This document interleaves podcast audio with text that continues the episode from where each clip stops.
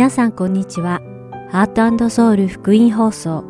2月12日の日本語放送をお聞きいただいています。このシーズンは聖書を一緒に読みましょう。アリゾナ・フィニックス JIBC ヤソ牧師によるグランドキャニオンの彼方から次世代への祈りをお届けします。では、聖書を一緒に読みましょうをお聞きください。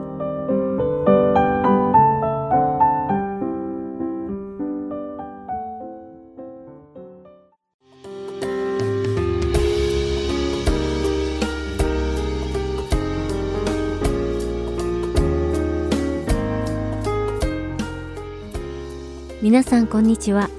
聖書を一緒に読みましょうのお時間です。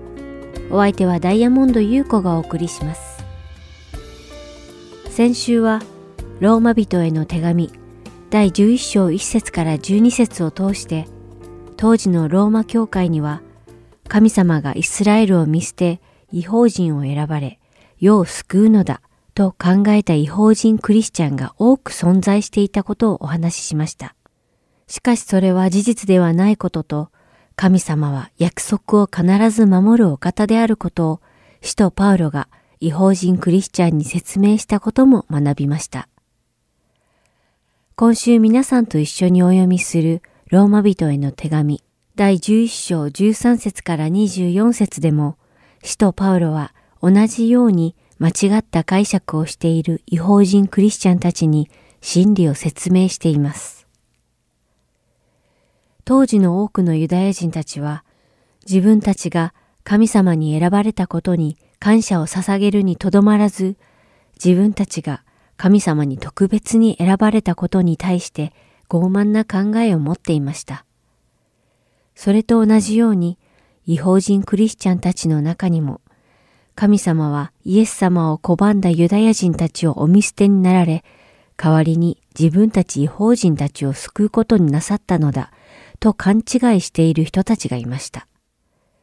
彼らはユダヤ人たちは見捨てられた人たちだと考えたのです。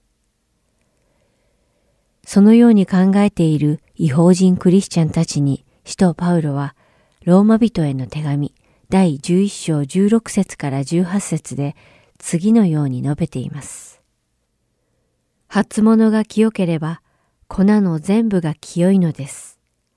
根が清ければ枝も清いのです。もしも枝の中のあるものが折られて、野生種のオリーブであるあなた方がその枝に混じって継がれ、そしてオリーブの根の豊かな養分を共に受けているのだとしたら、あなたはその枝に対して誇ってはいけません。誇ったとしても、あなたが根を支えているのではなく、根があなたを支えているのです。使徒パウロは、救いは神様が選ばれたアブラハムを根としてつながっていくものなので、その根から出てきたユダヤ人たちは、依然として聖なる神の民として選ばれた人たちであることを強調し、違法人たちはその木の継ぎ木として救われることを説明したのです。皆さんはいかがでしょうか？皆さんは自分が神様に救われるにふさわしいから救われたと考えていないでしょうかユダヤ人たちはイエス様を拒んだけれど、私はイエス様を拒まず受け入れたし、悪いこともそんなに行っていないし、善を尽くして生きているから神様が救ってくださったのだ、などとおかしな解釈をしていないでしょうか。救いは人間の行いによって得ることができません。神様の恵みによってのみいただけるものなのです。ですから、ユダヤ人たちであろうと、違法人たちであろうと、自分が救われたのは自分が特別だからではないことを悟るべきであり、何の資格もない自分を選ばれ、救いに至るように導いてくださる神様の恵みにひたすら感謝すべきです。ローマ人への手紙第11章20節はそのように考えている人に警告しています。そこにはこう書かれています。その通りです。彼らは不信仰によっておられ、あなたは信仰によって立っています。高ぶらないで、帰って恐れなさい。パウロは私たちに高ぶらず低めなさいと教えています。真の救いに至った人は高ぶれません。なぜなら自分が神様の見前で罪人だったことを覚えているからです。皆さんが神様の恵みの中で高ぶることなく、へり下ることができますように願います。それではお祈りします。愛する天の父なる神様、皆を賛美いたします。神様は約束を必ず守られるお方であられることを私たちが信じられるよう導いてください。また、あなたの恵みのみによって救っていただいたことに私たちがいつも感謝し、また自分を高ぶらせず、謙虚に生きることができますように、どうか導いてください。イエス様の皆によってお祈りします。アーメン。それでは今日の聖書箇所、ローマ人への手紙、第11章13節から24節をお読みして、今日の聖書を一緒に読みましょう終わりたいと思います。そこで違法人の方々に言いますが、私は違法人の使徒ですから、自分の務めを重んじています。そして、それによって、なんとか私の同国人に妬みを引き起こさせて、その中の幾人でも救おうと願っているのです。もし彼らの捨てられることが世界の和解であるとしたら、彼らの受け入れられることは死者の中から生き返ることでなくて何でしょう。初物が清ければ粉の全部が清いのです。根が清ければ枝も清いのです。もしも枝の中のあるものがおられて、野生種のオリーブであるあなたがその枝に混じって継がれ、そしてオリーブの根の豊かな養分を共に受けているのだとしたら、あなたはその枝に対して誇ってはいけません。誇ったとしても、あなたが根を支えているのではなく、根があなたを支えているのです。枝が折られたのは私が継ぎ合わされるためだとあなたは言うでしょう。その通りです。彼らは不信仰によっておられ、あなたは信仰によって立っています。高ぶらないで帰って恐れなさい。もし神が大義の枝を惜しまれなかったとすれば、あなたをも惜しまれないでしょう。見てごらんなさい。神の慈しみと厳しさを倒れた者の上にあるのは厳しさです。あなたの上にあるのは神の慈しみです。ただし、あなたがその慈しみの中にとどまっていればであって、そうでなければ、あなたも切り落とされるのです。彼らであっても、もし不信仰を続けなければ、継ぎ合わされるのです。神は彼らを再び継ぎ合わすことができるのです。もしあなたが野生種であるオリーブの木から切り取られ、元の性質に反して栽培されたオリーブの木に継がれたのであれば、これらの栽培種のものはもっとたやすく自分の代義につながれるはずです。今日も聖書を一緒に読みましょうにお付き合いいただきありがとうございました。お相手はダイヤモンド優子でした。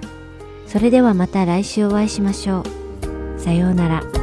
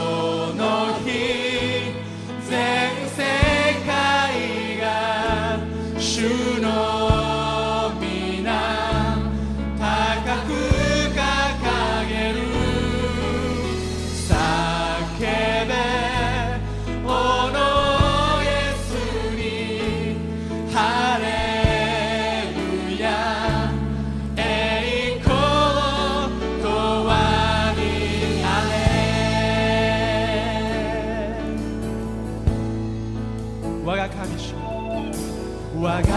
神主よ。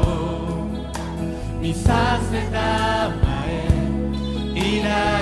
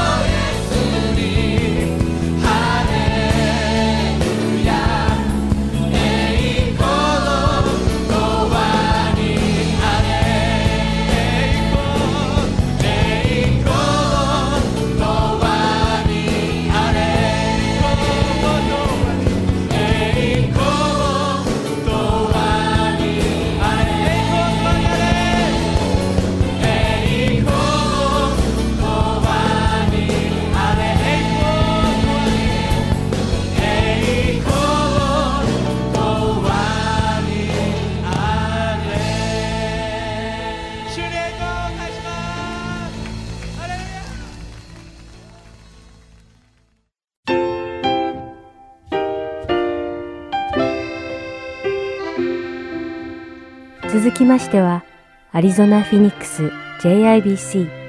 ヤソ牧師によるグランドキャニオンの彼方からをお聞きください。今日のタイトルは、父よです。ヤソ先生のお話を通して、皆様が恵みのひとときを送られることを願います。聖書を持っている方はですね、使徒の働きの6章ですね、開いておいてください。はい、6章の1節からですね、今日はね、お話があります。まあ、実はですね、今日これから読みますけども、非常に今から読む箇所と私たちの今日のこの朝の雰囲気とちょっと似てるんですね。というのは、使徒の働きの6章では2つの言葉を話す人のグループが出てきます。はい、今でもですね、賛美しながらですね、英語と日本語の2つの言葉で喋りましたよね。ですから6章を読むときにですね、なんとなくですね、彼らがどんな気持ちだったかというのが非常にここに来ると分かるような感じがします。はい、まあ今からメッセージを6章からする前にですよ、実はですね、ちょっと紹介したいと、ある方紹介したいと思います。はい。先週もやりましたけども、今週もですね、えー、どうしてイエス様と出会ったかということの話をですね、あの、誰かに頼んでやってもらってます。今日はですね、マットさん、今ね、ワーシップを導いてくださったマットさんにですね、あのね、どうしてイエス様と出会ったのかっていう、そのことをちょっと聞きたいと思ってます。実はですね、入り口にですね、オレンジの CD が置いてると思います。これはですね、Heart and Soul Gospel Ministry というですね、まあ、あのグループのですね、まあ、ラジオ番組の録音ですね、え韓国語、英語、日本語、ね、の言葉でね、あの放送がされているようですけど、その中にですね、マットさんの声も入ってるんですか？私の声も入ってるそうですけど。ではですね、いつもラジオを聴いてる方はですね、張本人のね、その方のお証も聞けるのを楽しみにしたいと思います。ぜひ今からマットさんのお証を、じゃあよろしく。Good morning, おはようございます。Again えー、私は横山勝と申します。で、皆様私をマットと呼んでください。今日は私の、証を皆さんとシェアしたいと思います、私は、61年前日本で生まれ育ちました。無神論者エイティエストとしてずっと育ちました。18歳の時にアメリカに大学に学ぶために来ました。そして私の住んでいる町から大学のある町までカープールをすることになりました。その時に一緒に車に乗っていた人がクリスチャンでした。それが私のイエス様との一番最初の出会いでした。そして1時間ほどの間彼は私にイエス様のことを熱心に説いてくれました。でもですね私の心は閉じていて彼を笑ってしまったんです。そして、えエボリューションが正しいとずっと彼と、え討論し続けていました。ということでえ最初のイエス様との出会いはうまくいきませんでした。そして2回目はですね私がこちらの夜間夜間で大学院に通っていたんですがその時にスピーチをしなくてはいけなかったんです。で私はあの英語のスピーチなんかやったことがなかったのでテレビをつけていろいろチャンネルを回して調べてたんです。そしたらですね素晴らしい、スピーチをするチャンネルがあったんです。それはクリスチャンチャンネルでした。これが2回目の出会いだったんです。その時にですねその素晴らしいプリーチャーの人たちがどうやってこんなにコンビンシングにこんなに素晴らしいスピーチができるのかというのをね分析アナライズしました。結果的に何時間も何時間もその、えー、メッセージを聞くことになったんですでもその時も私の心を閉じていて、えー、多分その時に私の心の中に種シードが植え付けられたんだと思います。でも私はクリスチャンにはなりませんでしたその時も、えー、ちなみにスピーチは OK でした。えー、3回目の出会いですね。3回目の出会いは実はこの時が私が、えー、救われた時です。結婚して、えー、私の妻の幸子の友達を通して、えー、教会に行ってみることになりました。でもですね教会の言うことは全然心に響かないんです。そしていろいろな人が、えー、イエス様素晴らしいイエス様こんなに素晴らしいことをやっていろんなことをですね、えー、論理的に私に説ロジックで説明してくれようとするんですよ。でもそれは全然響かないんです。でもですねその私の友達のブラッドという人がですねその彼の生き方が私の心に響いたんです。彼はイエス様を信じなければあ地獄に落ちてで火に焼かれてしまうともそういうことを全然言いませんでした。でも彼の中に何か素晴らしい、えー、コンフィデンスと愛を感じたんです。で私もそれが絶対に欲しいっていうふうに思うようになったんです。ですから、えー、私がクリスチャンになったのは皆さんがこういろんなことを言ってるんじゃなくてその愛を感じたからなんです。そしてある、えー教会のサービスで、えーアルターコールがありました。そこでイエス様を信じる人は前に出てきて祈ってくださいというふうに言われました。でその時にですね私の胸がこうグッと掴まれて引っ張られるような気がしたんです。本当に。そして、えー私の妻の幸子は私を見上げながら「何やってんの? 」そして立ち上がってえー前につかつかと歩いていって神様をえーイエス様を受け入れました。その時に私はクリスチャンになりました。えー2分過ぎちゃったんですけど、えーあと2つイエス様とのエンカウンターがあります。そしてですね、えー私の2人目の子供、えー息子の太郎が生まれる時です。この時にですね幸子は、えー血が止まらなくて死にそうになってしまうんです。そして、えーお医者さんから98%助からないって言われたんです。でその時にですねもう一度、えー病院に向かう車の中で、えー泣きながら神様に「もしこれがあなたの意思であるならば私と妻を救ってください」というふうに祈ったんです。そして彼女のバイタルサインは本当にもう、えー死人と同じ本当に死んでるようなもんだったんです。私の友達のブラッドがですねプレイヤーチェーンを始めてくれたんです。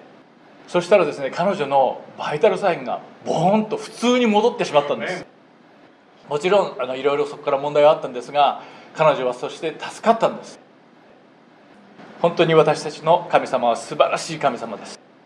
でその時に一緒にいた看護婦さんがですね、えーあなたの神様は素晴らしい。私はこんな状態で助かった人を見たことがないと言ったんです私に。そして、えー無事太郎生まれて幸子は元気になりました。そして最後のイエス様のまた、えー素晴らしいエンカウンターこれがありました。それは去年の1月でした。その時にですね、えーバイさんとヤソ先生と、えーヤソ先生の素晴らしい家族と、えーパーティーでお会いしたんです。で私はその頃日本語のチャーチに全然興味なかったんですよ。でもですねヤソ先生とバイさんの素晴らしい、えーパッションを感じたんです。そして聖霊様が私と幸子の心の中に素晴らしい、えー expectation と excitement をくれたんです。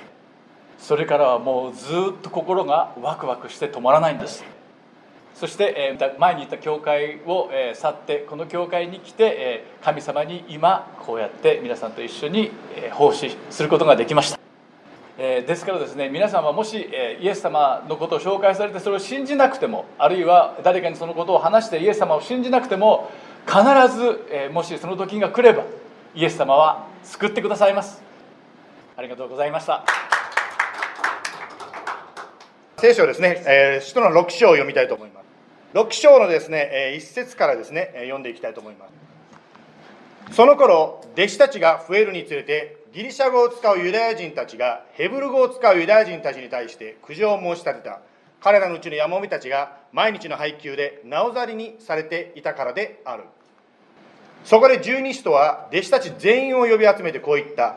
私が神の言葉を後回しにして食事のことに使えるのはよくありません。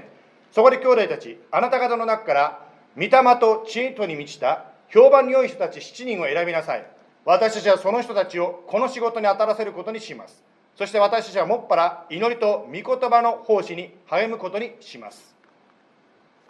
お祈りしましょ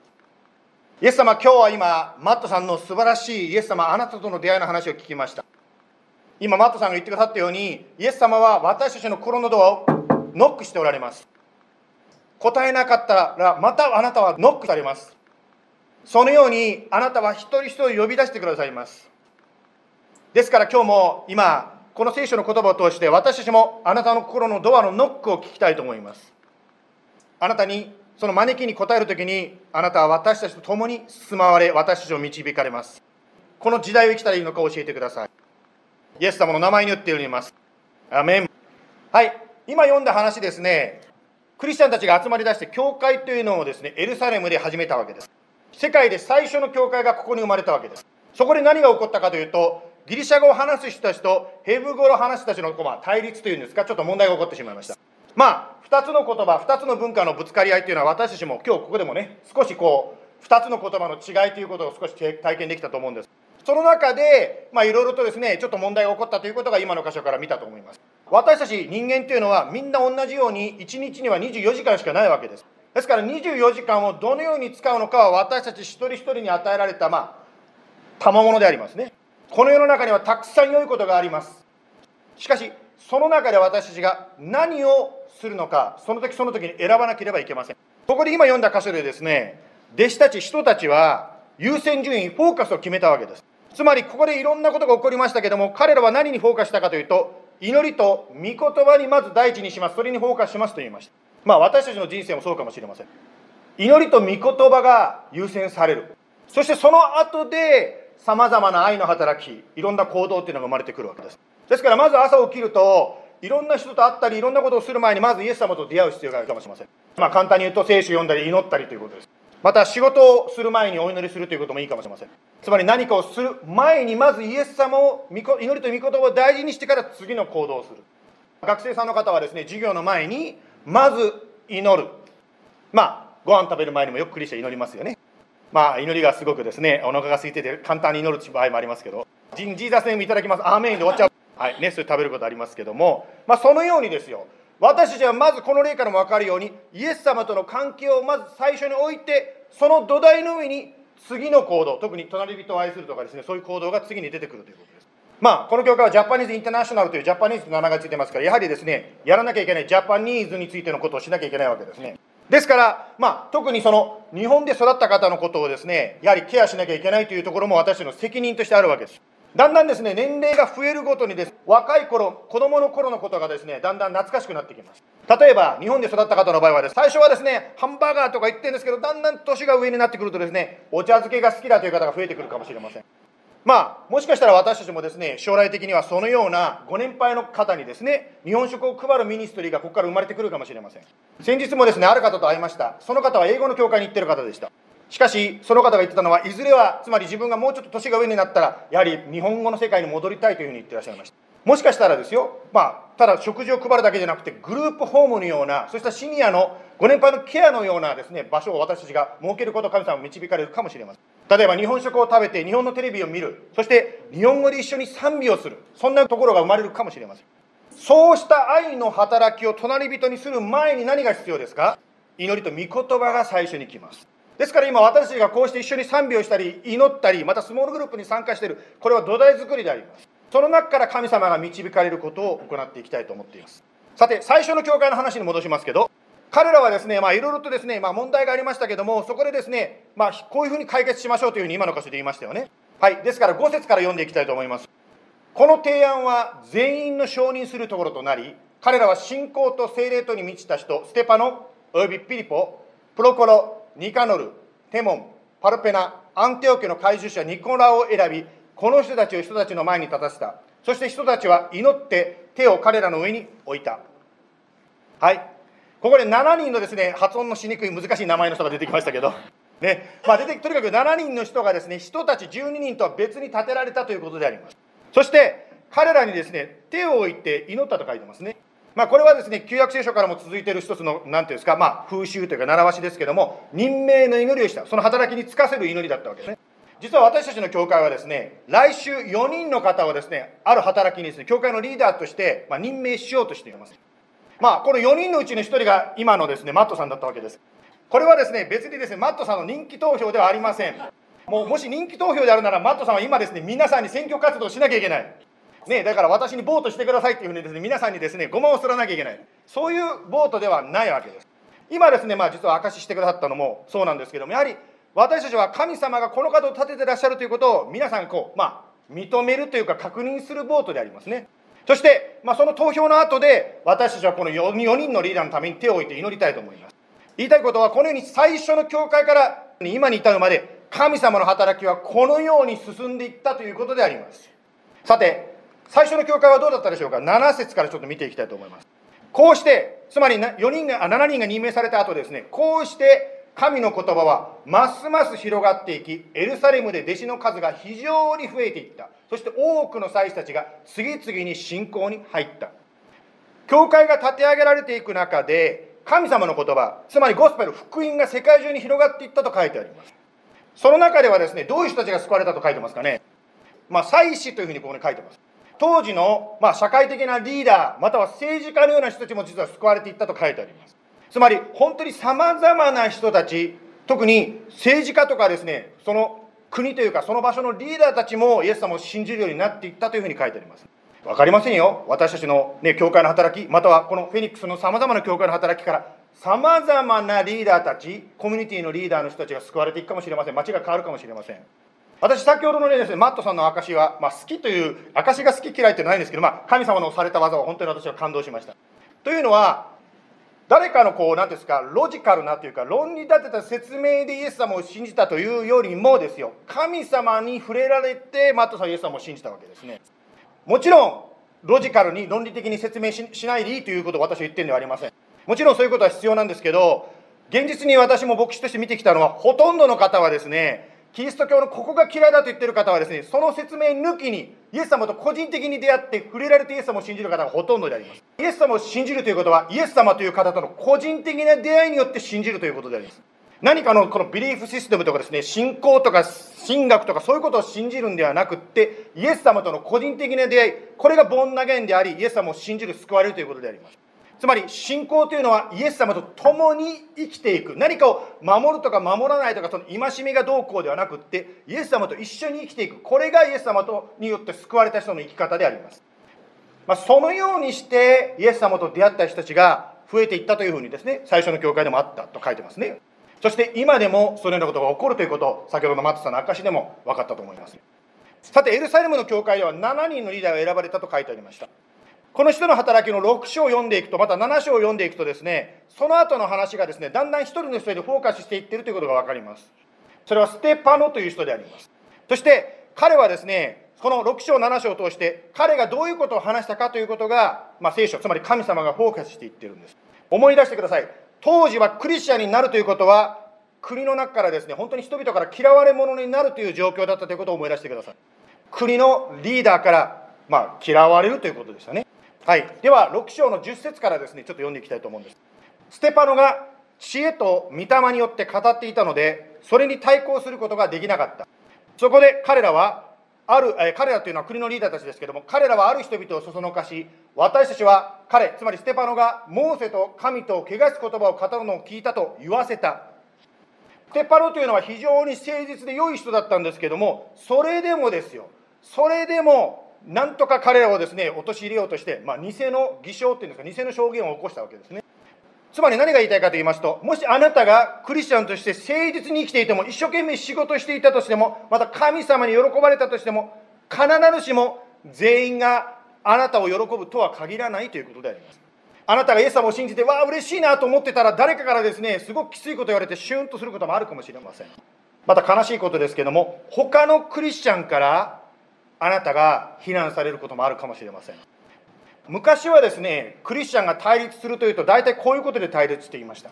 それはデノミネーション教派の違い。私の教派の方がいいんだあなたの教派はおかしいというそういう感じの教派の違いですね。または礼拝の音楽のスタイルの違い。私がですねアメリカに来た時はですねここにありますけどドラムは悪魔の楽器だというふうにですね私が言われてたんですよ。まあ、そういうふうにいろんなね、まあ、あのドラム叩いてる方ごめんなさいね。でもそういうふうに思うクリスチャンもいるということですよ。また他の対立はどういうものがあったでしょうか。例えば威厳とか予言また奇跡に対してですねクリスチャンの間で意見の違いが出てきます。しかしそういったことも対立がありましたけど今はですねもっと違うことが大きなメジャーイッシューになってますよねクリスチャンの間で。つまりそれは何かと言いますと政治的な立場の違いであります。残念ながら世の中でそういうことが起こっていることがクリスチャンの間でも持ち込まれてきてクリスチャンが対立しているわけです。私たちクリスチャンが本当にこの国の一致そして平和のためにまた主の御心がなるようにと祈る時でありますね。まあどのような意見の違いも先ほど言ったように神学的な違いもまたは政治的な違いもですねぜひ私たちはこの言葉を思い出したいと思います。In essentials unity in non-essentials liberty in all things love という言葉ですね。これはどういうことかと言いますと私たちが守らなきゃいけない信仰の中心の部分つまりこれがなければ天国に行けないという信仰の中心部分においては私たち unity つまり一致を持ちたいと思います。そういう面においてクリスチャンは一致する必要がありますけれども次 non-essential というのはそれ以外のところであります。例えば楽器どういう楽器で礼拝するかとかまたはですね楽器を使わないっていう教会もあります。そういったお互いの違いに関してはリバティつまりお互いがつまり相手にその決断を持たせる自由をあげましょうという。ことそして in all things love つまり全ては愛で包みましょうということです。先ほど和美さんがですね一曲紹介してくださいましたように本当に私たちクリスチャンが愛し合う時に神様の栄光がそこから広がっていくというふうにね歌いましたよね。つまりこのステートメントを違う言い方で言うならばこうなります。まずあなたの自分の確信を持っていただきたいと思います。例えば音楽であるならばあなたはどういう音楽でイエス様を礼拝しますか？もしあなたが確信があるならまず自分の確信をしっかり持っていただきたい。そしてあなたと意見の違う人に対して意見の違いを選択する自由も差し上げたいと思います。例えばですね私ですね若い子たちのですねティーンエイジャーの方のねクリスチャンの音楽聴いてると彼らの結構ラップ音楽が好きなんですよね。でも私ラップ音楽あんまり礼拝できないんですけど。しかしだからといって私はですね若い人たちにですねラップ音楽なんかやめるとは言いません。っていうのはその音楽を通して若い人たちは本当にイエス様とのこのコネクションつながりを感じているようでありますね。ですから in non essential liberty って書いてますね。しかし in all things love つまり全ては愛で包む。お互いにイエス様による愛イエス様の愛でお互いを尊敬しながら友好関係を築いていきましょうということ。ではですよステパノの話に戻りますけども憎しみに包まれる中で彼はどのようにその愛を表していったんですか？はい使徒の働きのですね7章にとりますけどもこう書いてあります。精霊に満たされていたステパノは天を見つめ神の栄光と神の右に立っておられるイエスとを見てこう言った。見なさい。天が開けて人の子が神の右に立っておられるのが見えます。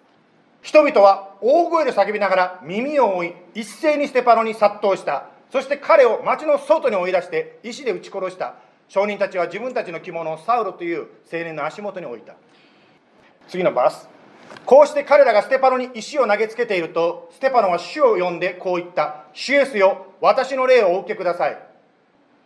そしてひざまずいて大声でこう叫んだ。主よこの罪を彼らに負わせないでください。こう言って眠りについた。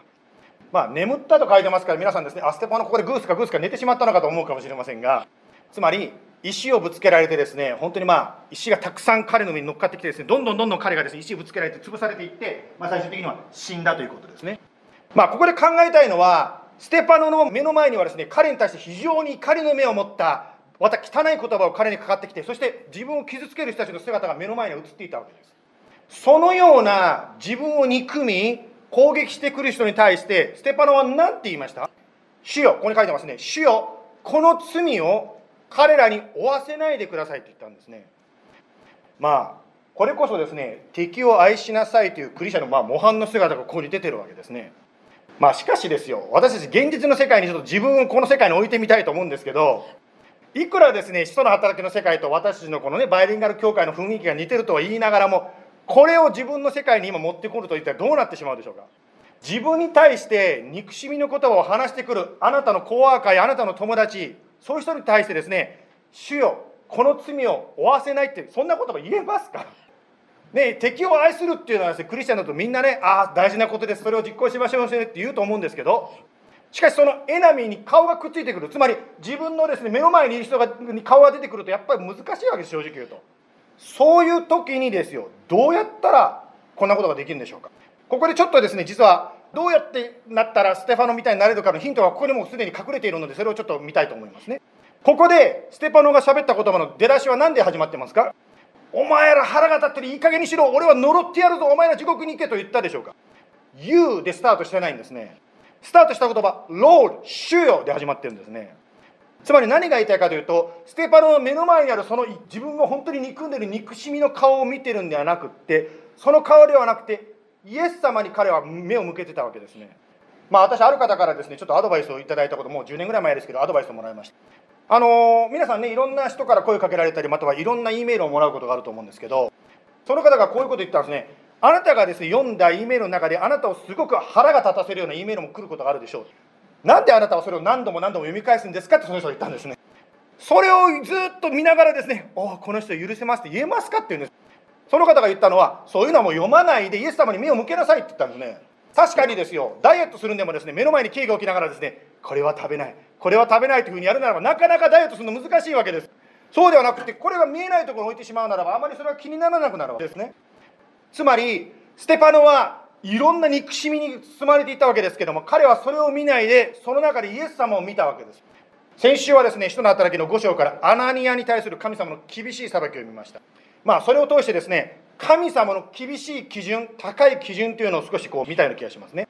私たちは教会でですね私たちは罪があるからイエス様をね信じて許されましょうと言いますけどその罪の基準というのは実はそのぐらいの高い基準があるわけですね。つまりイエス様は私たちが行動に移さなくても心の中で相手を憎いと思うならば相手を殺したのと同じぐらい重い罪だとイエス様はマタイの福音書で言っております。つまりもし私たちがそのように誰かを憎むならば地獄に行くぐらい大きな罪なんですよということをですね私たちに分からせようとして、まあ、そのようなことをおっしゃったわけですね。確かにアナニアに対する裁きというのは非常にきつい裁きでしたね。もしその基準で私たちをみんなを見るならばこの献金箱の前でみんながどんどんどんどん倒れて死んでしまうことになります。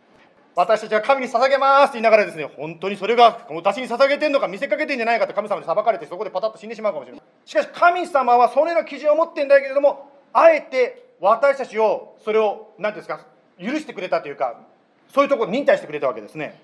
つまり、神様の基準で言うならば、私たちは裁かれて当然の存在なんだけど、イエス様はそんな私たちを忍耐強く悔い改めるのを待っておられるわけですね。そのイエス様に私たちが憎しみに囲まれる時に目を向けるわけですね。そして本当にその憎しみを受けて傷ついてるまた腹が立った時はですねイエス様に言います。イエス様私はこの人の言葉でとっても傷つきました。イエス様私はこの人が憎いんです。本当を言うと。愛せと言われても愛せません。そのようにして主よ神様に目を向けていく時に神様は私たちに相手に対する愛の心を与えてくださるわけです。この時のステパノの姿勢は実は十字架の上のイエス様の姿勢に非常に似ておりました。ルカの福音書のですね22章の、え23章か23章の34節にこう書いてあります。その時十字架の上でイエスはこう言われた。父よ彼らをお許しください。彼らは何をしているのか自分でわからないのです。イエス様の目の前にいた。つまり十字架の目の前にいた人たちは自分つまりイエス様を憎んで嘲笑ってる人たちでした。彼に唾をかけたりですね彼を痛めつけて笑ってる人たちでした。しかしその時にイエス様は彼らを見ないで父よつまり神を見上げたんですね。ですからもし私たちもいろんな憎しみやいろんな腹正しいことに囲まれる時ぜひこのステパノの例またイエス様の例を思い出したいと思います。神様にその気持ちを持っていきましょう。レッツプレイお祈りしましょう。イエス様今日はステパノそして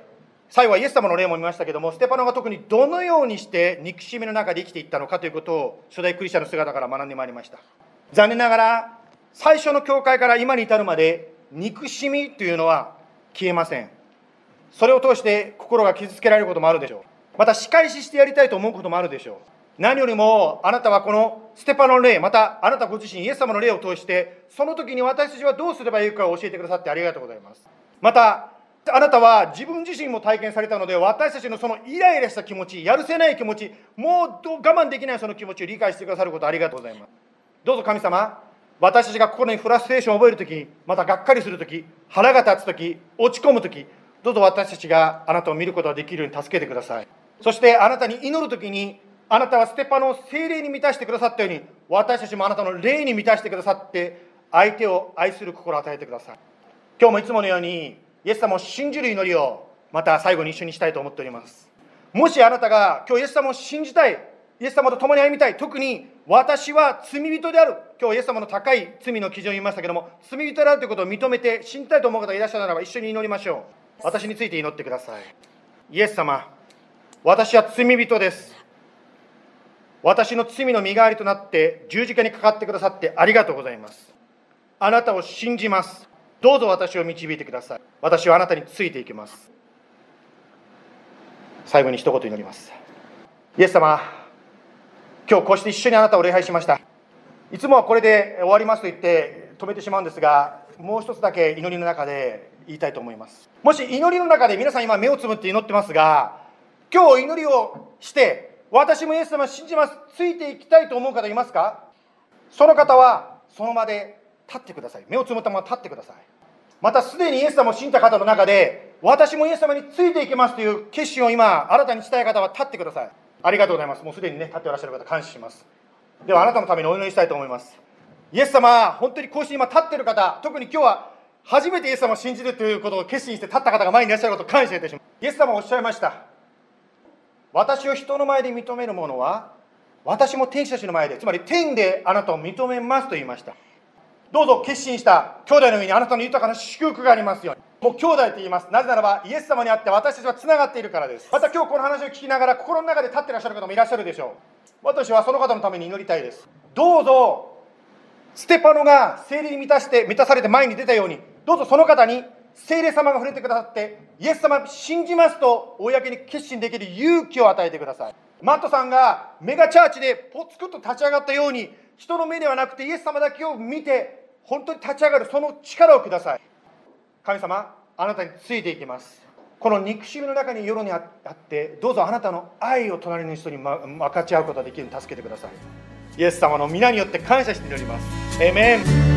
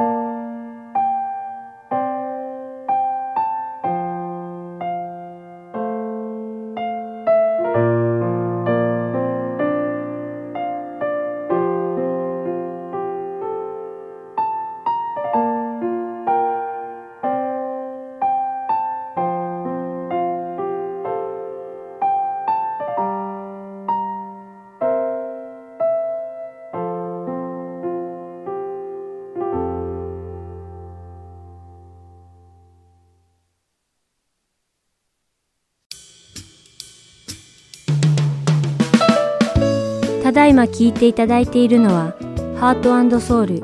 福音放送日本語プログラム、キリストにあって一つです。スマートフォンでお聞きになりたい方は、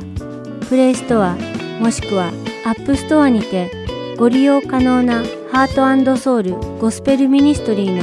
無料アプリをダウンロードしてください。アプリでは今週と過去のプログラムを聞くことができます。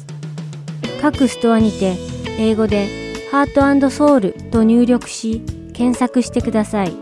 ソウルは韓国のソウルの綴りとなりますのでお間違いのないようにご注意ください。また、すべての放送プログラムをポッドキャストでも聞くことが可能になりました。英語でハートソウルジャパニーズと検索し、お聞きになりたいプログラムをダウンロードしてお聞きください。もし質問がございましたら、ハートソウル .org at gmail.com heart and seoul.org at gmail.com までメールでお知らせください。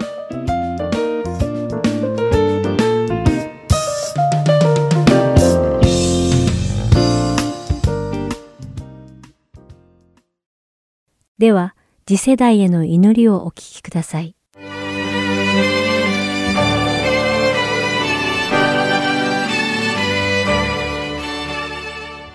皆さんこんにちは。次世代への祈りの時間です。お相手は横山まさるです。今日も一緒に次世代を担う若者たちがどのような状況に置かれているのかを理解し祈っていきましょう。さて今回はまずヨハネの福音書の第14章の6節の朗読から始めましょうイエスは彼に言われた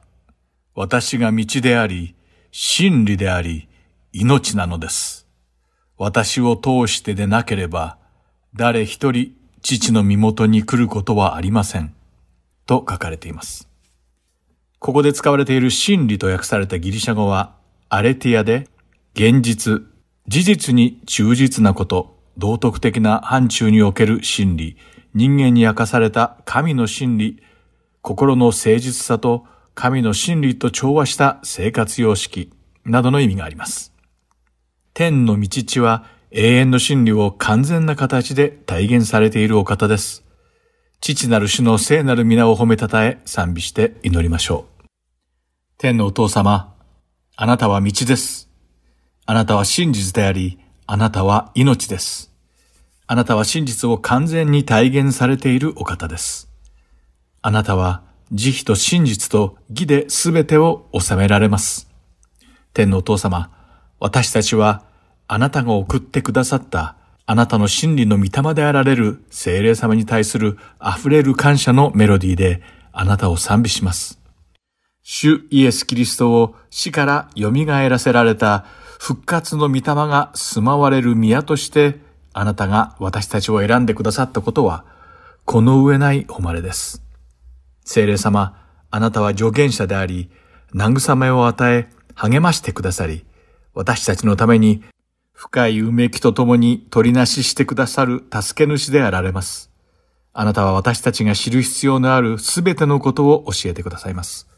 そしてあなたは私たちをすべての真理に導いてくださいます。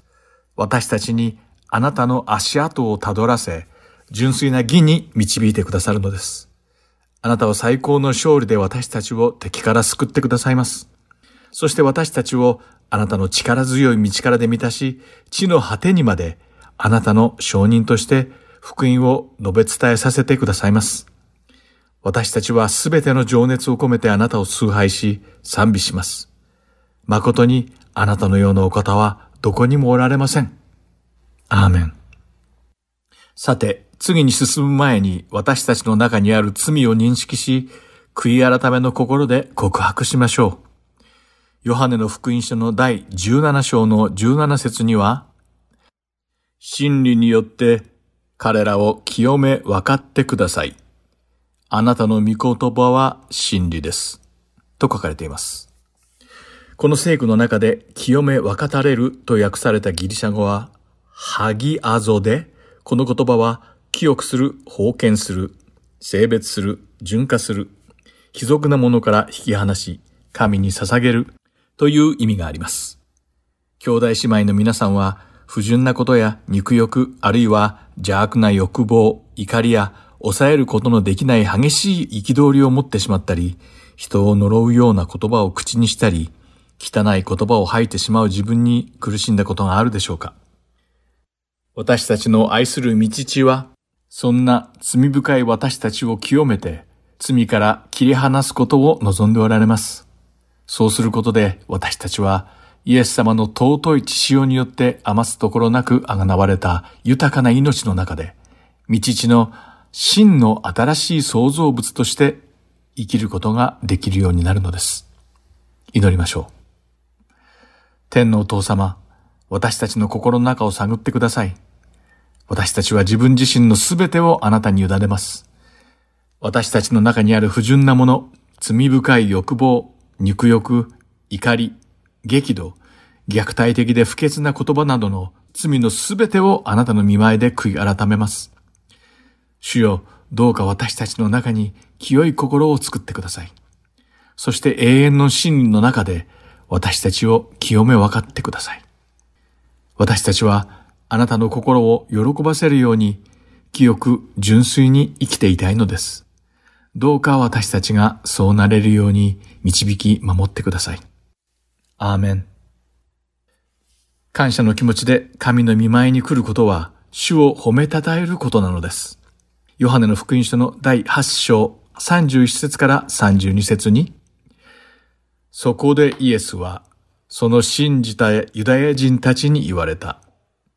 もしあなた方が私の言葉にとどまるなら、あなた方は本当に私の弟子です。そして、あなた方は真理を知り、真理はあなた方を自由にします。とあります。兄弟姉妹の皆さん、イエス・キリストの真実を絶えず心に留めて、主イエスの御言葉を守って、正しい行いをすることで、私たちは自由にしていただけるのです。この自由という主からの素晴らしい贈り物に対して、心を込めて最大の感謝を込めて神様に祈りましょう。天のお父様、私たちを罪の力と罰から完全に解放してくださって本当にありがとうございます。私たちはあなたの真実を求めて、あなたに従って、あなたがくださった自由の中であなたと一緒に歩んでいきます。主よ、あなたの御霊の中に喜んで生きられる恵みを与えてくださって本当にありがとうございます。そして私たちはあなたの完全な義の賜物である自由を祝福して感謝を捧げます。アーメン。次に次世代を担う若者たちを恵みの王座の見前に捧げて祈りましょう。ローマ人への手紙の第12章の2節には、この世と調子を合わせてはいけません。いや、むしろ神の御心は何か、すなわち何が良いことで神に受け入れられ、完全であるのかをわきまえ知るために、心の一心によって自分を変えなさいと書かれています。ここに出てくる一心と訳されたギリシャ語はアナカイノシスで、この言葉には神の道からによって達成された再生、心と命の変化、新しくすること、修復、心の最深部で起きる変革などの意味があります。主に次の世代の若者たちが精霊の道からによって新しく生まれ変われるように祈りましょう。天のお父様、あなたは唯一無二の神であられます。あなたの神聖な御臨在の見舞いにひれ伏し、あなたの憐れみ深く優しい愛と生きた真実に包まれて、深い深い賛美を捧げます。聖霊様、私たちが次の世代のために叫び祈るとき、どうかあなたの燃える心と抗うことのできない愛で私たちを満たし、思いやりの心で溢れさせてください。そして次の世代をあなたの精霊様の神聖な勇気と大胆さで満たしてください。そうすることで、彼らの信仰がこの世の習いによって妥協させられることがないようにしてください。どうか次の世代をごまかしや混乱や見せかけ、偽りや企みなどから無縁の正直な心で祝福してください。あなたの真実と神聖な知恵に基づく天の御国による改革の思考と聖書的な世界観によるあなたの御霊の真実によって彼らの心を変えてください。彼らの人生が誠実さと義によって形作られるように祝福してください。天のお父様、どうか彼らをすべての罪深い私たちの文化や娯楽やメディアの影響からあがない出してください。薬物やアルコールやメディア、ビデオゲームやポルノなどの中毒を起こさせ、次の世代の多くの若者たちの心を蝕んでいる闇の力から彼らを解放してください。主イエス様、あなたの尊い血潮の道からによって、あなたは私たちを罪の力と罰から完全に解放してくださいました。ですから私たちは今こそあなたの力強い皆によって次の世代の若者たちがこのような中毒から解放されることを大胆に宣言します。天のお父様、どうぞ彼らの心と気持ちを天の御国の現実と啓示で満たし溢れさせてください。彼らに理解力のある心を与え、あなたの真実を知り、情熱を持ってそれに従うようにしてください。また、あなたが喜ばれるあなたの輝く道を彼らが自ら選んで歩むことを決めるように彼らを導いてください。聖霊様、彼らがこの世界であなたの輝く光である神の純粋な子供として生きられるように、命を蘇らせ、完全な自由を与えるあなたの道からで彼らを満たしてください。そうすれば、彼らはきっと恐れることなく、世界中に福音の奥義を伝え広めます。あなたの栄光の皆のもとにこの祈りをあなたに捧げます。アーメン。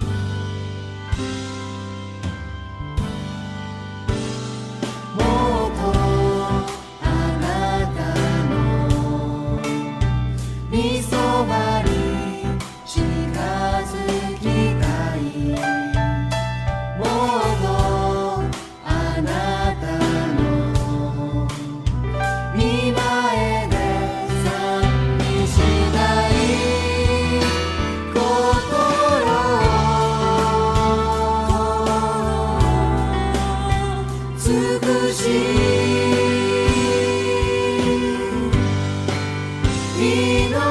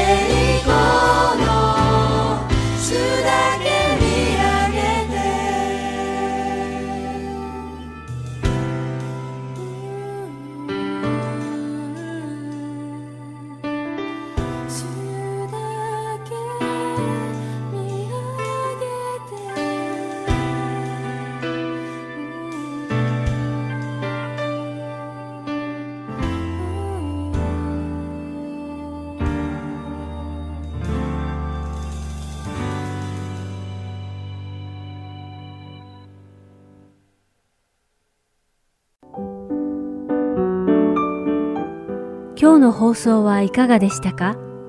最後までお付き合いくださりありがとうございました。また来週お会いしましょう。